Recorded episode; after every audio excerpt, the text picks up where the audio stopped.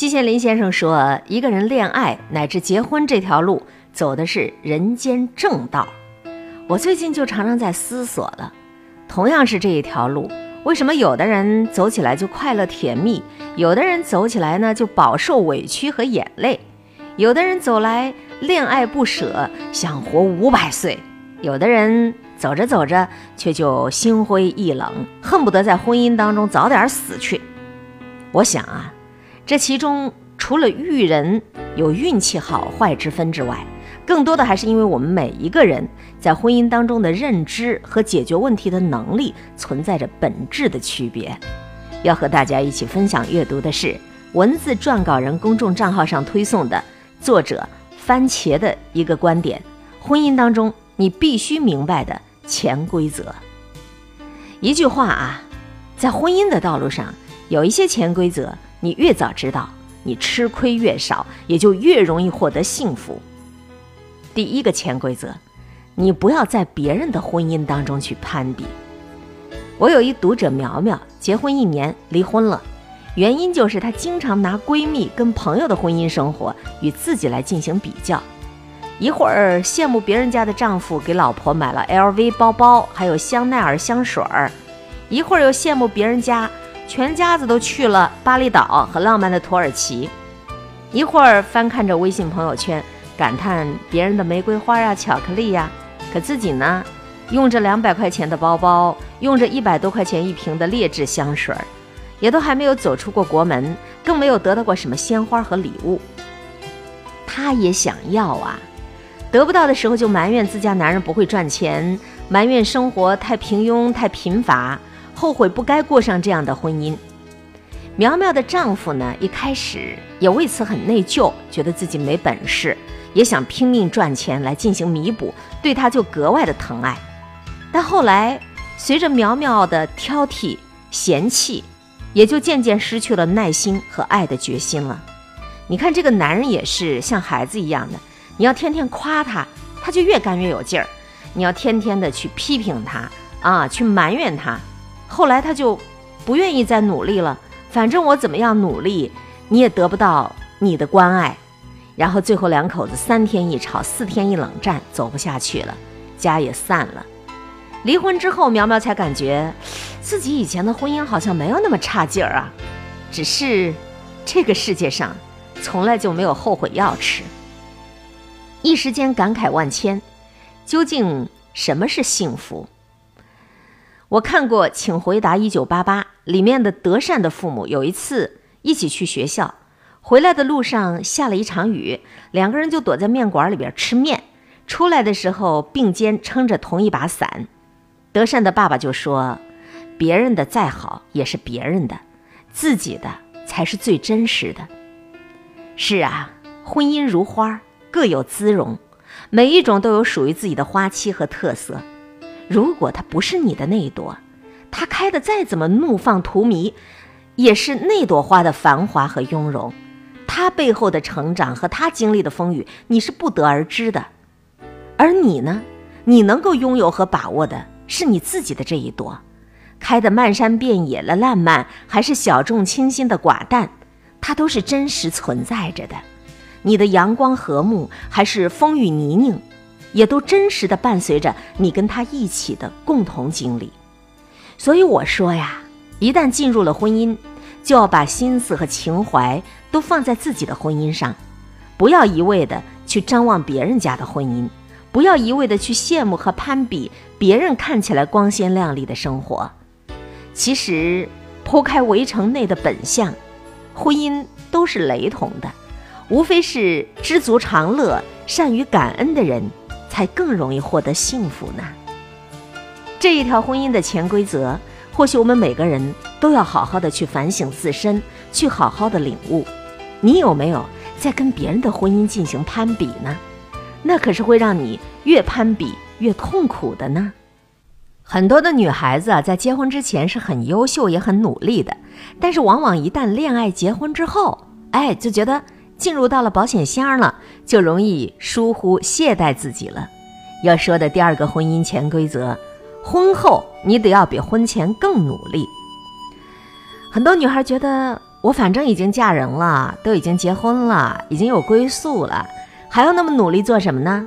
男人负责赚钱养家，女人就负责貌美如花，这是天经地义的。把一句最毒的情话“我养你啊”，更是看成了男人爱自己的尚方宝剑。其实大错特错，婚后的你应该要比婚前更努力才是。因为婚姻是共同体，两个人的状态除了感情基础之外，更多的还是日常生活当中的搭档行为。既然是搭档合作的行为，那就得要讲究两个人的共同努力、共同进步和付出。如果仅仅就是一个人在努力，一个人在安安稳稳的，或者是后退，那势必就会拉开两个人之间的距离，也容易产生很多的嫌隙和矛盾。这种距离包括认知的距离。也包括心灵的距离美，这种嫌隙也包括内心的不甘心，还有贬低。一旦严重的偏差，就会影响双方的感情，导致两人的婚姻进入无话可谈、无事可分享的状态。不努力的那一方呢，还容易在婚姻当中形成卑微的心态，有了委屈也不敢维护，也不敢声讨。你看，没有底气，这是一个女人最坏的状态，因为没有底气呀。所以在婚姻当中就没有话语权，没有地位，就连离婚你都一无所有。所以底气从哪来呢？一定是你不断努力得来的呀。只有懂得经营好自己，才可以避免在婚姻当中被动和委屈。如果遇人不淑，可以挥刀斩乱麻；如果想哭，还可以飞到巴黎去嘛。第三个潜规则：婚姻里的男人不是英雄，女人也不是孩子。《大话西游》这个电影里，朱茵扮演的紫霞仙子有一句经典语录，她说：“我的意中人是一个盖世英雄，有一天他会踩着七色云彩来娶我。”我猜中了前头，可我猜不到这结局。其实这也是很多女人历经婚姻之后的心声，一开始都把自己的另一半人设成了盖世英雄，对这个人倾注了无限的希望和依附，等到步入婚姻以后。一块生活几年，突然发现，英雄也并不是英雄，只是凡夫俗子，甚至还有点懦弱。于是，强烈的反差会让很多女人对婚姻失去原有的期待，还有走下去的欲望，也会对曾经想爱的人表现出失望之后的难以理解和无法接受。长此以往，婚姻就很容易出现问题。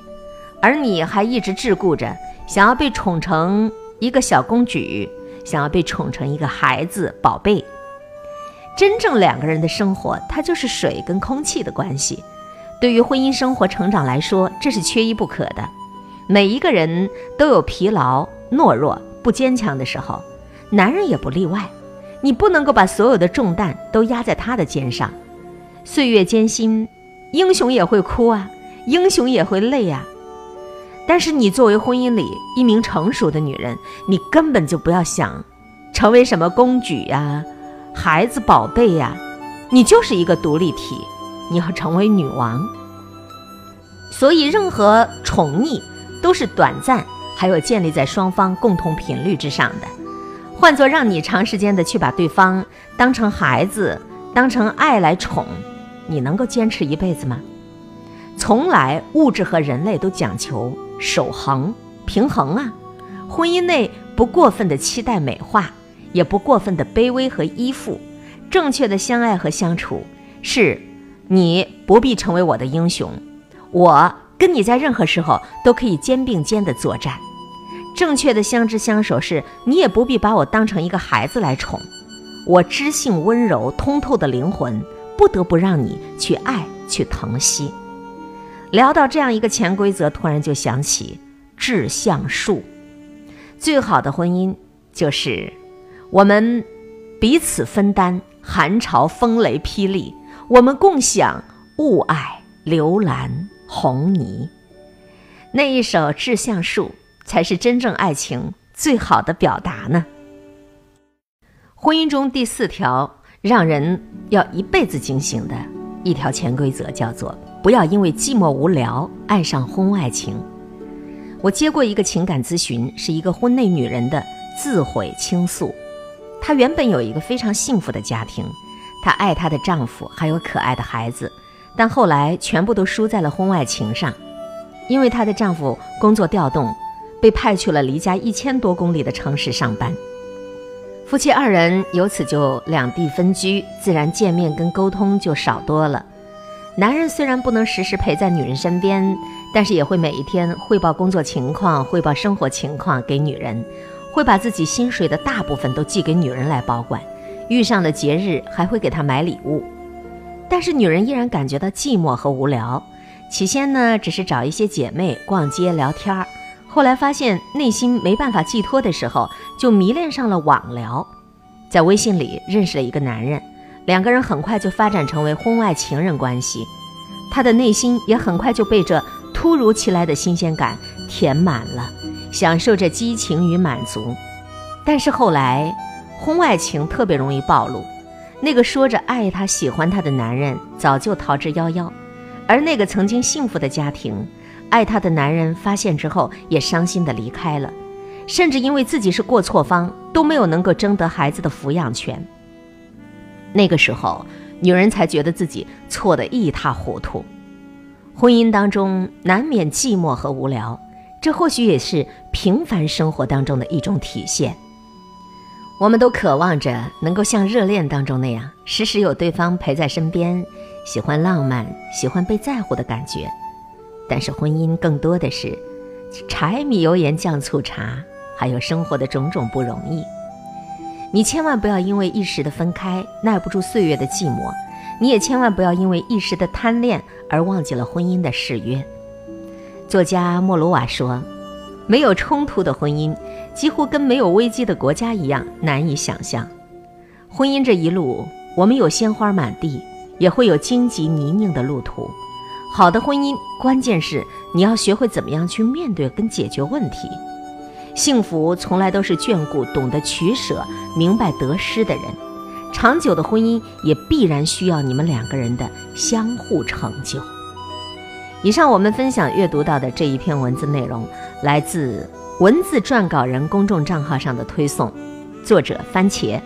婚姻当中你必须明白的潜规则，回顾一下这四条潜规则：第一，不要在别人的婚姻里攀比；第二，婚后你得要比婚前更努力，这个男人女人都得这样。